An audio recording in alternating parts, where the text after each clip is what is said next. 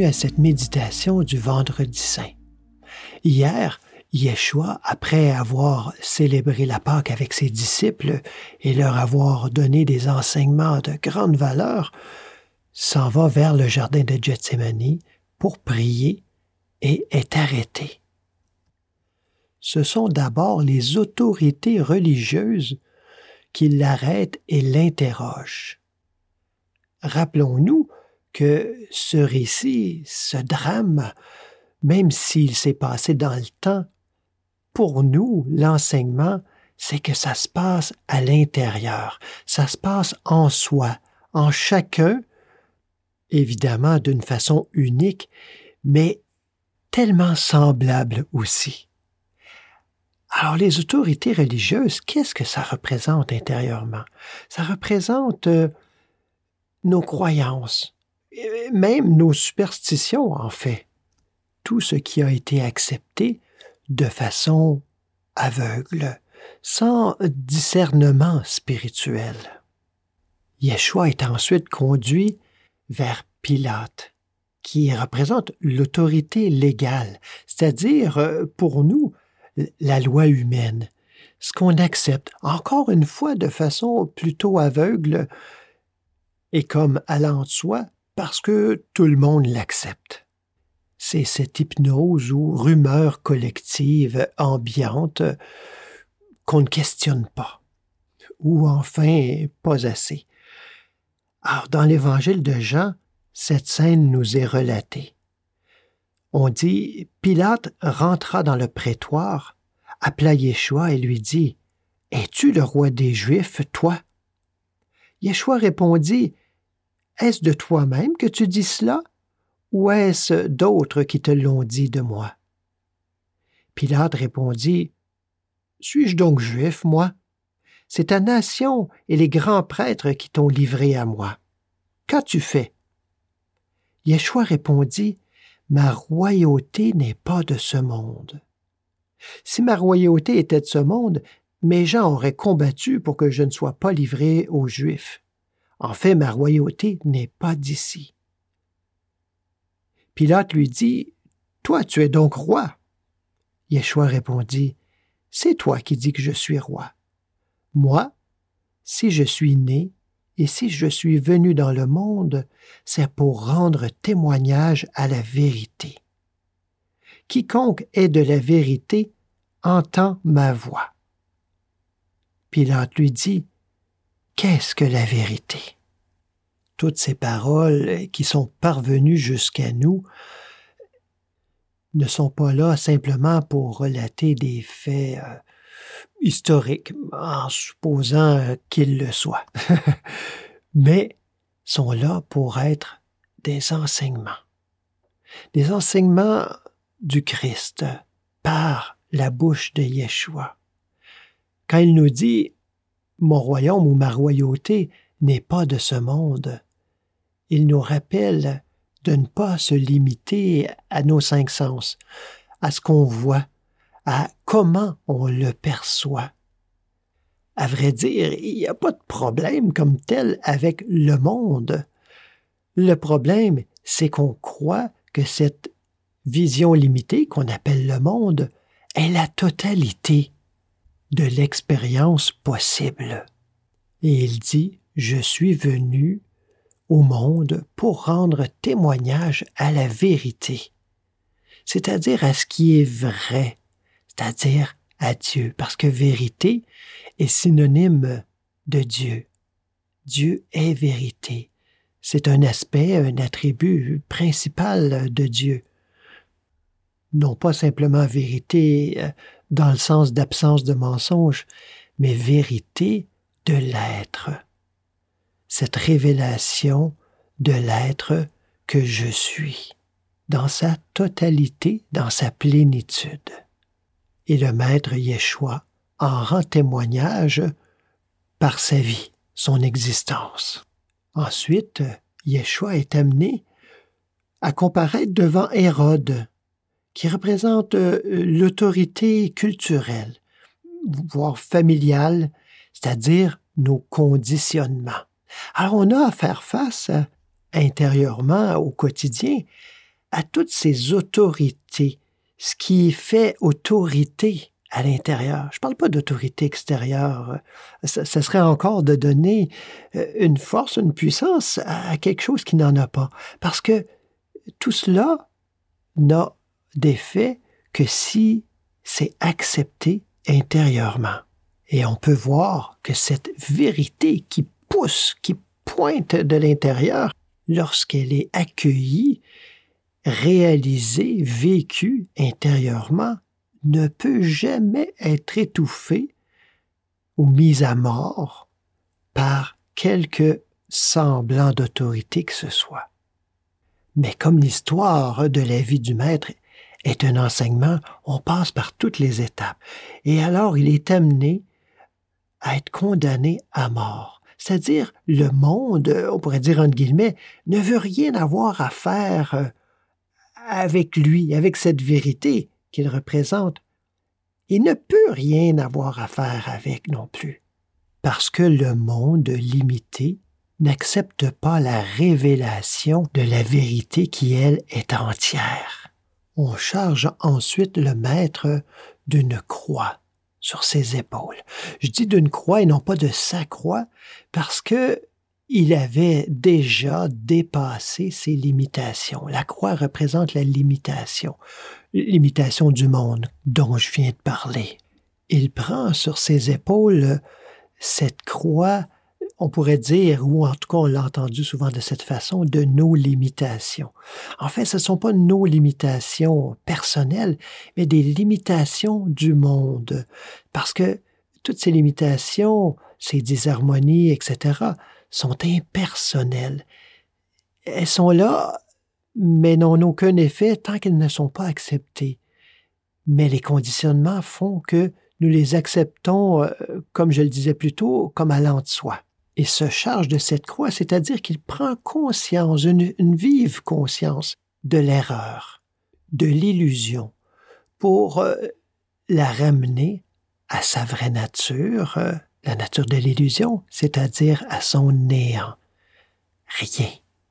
Et il le fait pour nous, c'est-à-dire euh, que chaque être réalisé, sa réalisation ne peut être simplement pour lui ou pour elle, chaque être réalisé élève l'humanité, élève la collectivité en même temps. Donc, euh, ça n'a rien à voir avec cette idée d'un Dieu qui sacrifie son Fils unique. Vous voyez, euh, on est loin de la vision traditionnelle ici, là. Parce que tous et chacun, nous sommes invités à vivre cet enseignement, et ce et ces passages, même s'ils ne seront pas de même nature, je ne pense pas qu'il y a plusieurs d'entre vous euh, qui allaient être crucifiés à cause euh, de ces points de vue sur la vérité. Je veux dire littéralement crucifiés. Mais néanmoins, nous passons tous invariablement par des moments d'intense souffrance lié au fait de laisser le personnage, de s'abandonner, de laisser les conditionnements. Et ça, c'est la crucifixion pour nous. Et c'est l'enseignement de Yeshua aussi. Cette montée au calvaire nous rappelle qu'il y a un prix à payer. Ça ne nous sera pas donné juste parce qu'on se tourne et on dit Je crois en toi, Jésus. La voie spirituelle n'est pas de tout repos. Elle est exigeante même radical, c'est-à-dire euh, que nous devons nous y engager de tout notre être, pas juste à moitié, jusqu'à l'abandon du sens personnel, c'est-à-dire cette croyance que nous pouvons être séparés de la source, de Dieu. Et plus nous abandonnons ce sens personnel, plus nous retrouvons notre véritable identité. Cet abandon total est représenté par la crucifixion, où on dit le voile du temple se déchire même au moment de la mort de Yeshua. C'est-à-dire ce voile, ce qui nous cache de la présence du divin. Alors, il se déchire, tout devient disponible à qui veut bien en faire l'expérience. Une magnifique parole tirée de la lettre de Paul aux Philippiens nous explique bien ce qui s'est passé à ce moment.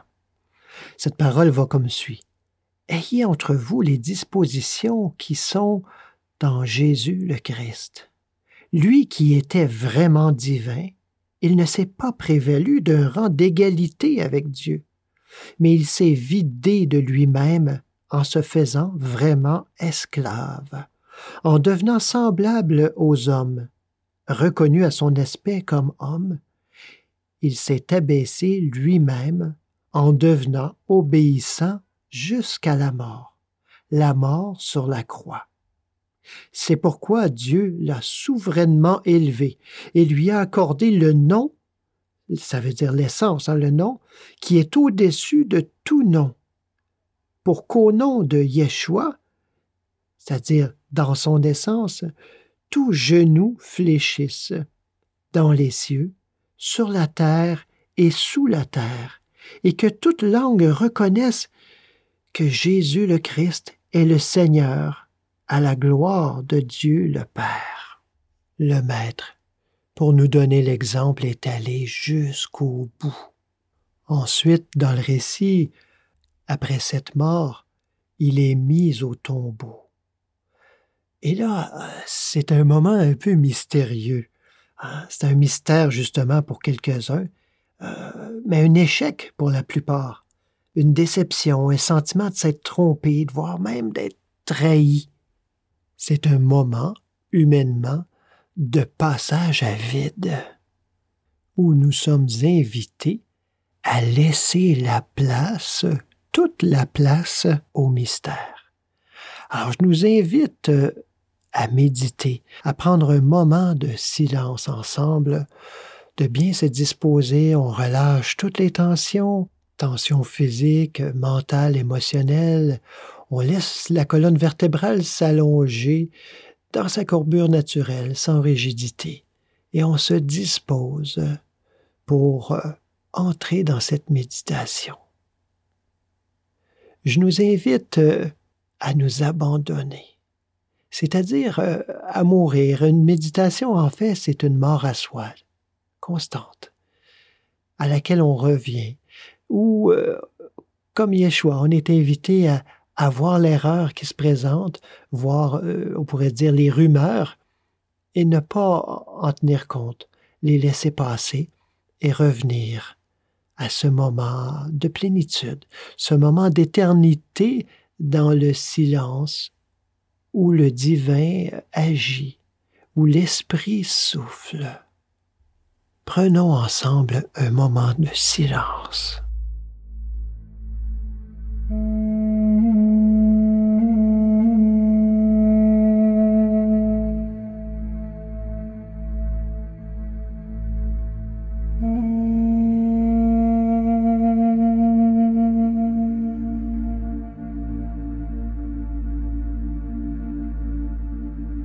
Mm-hmm.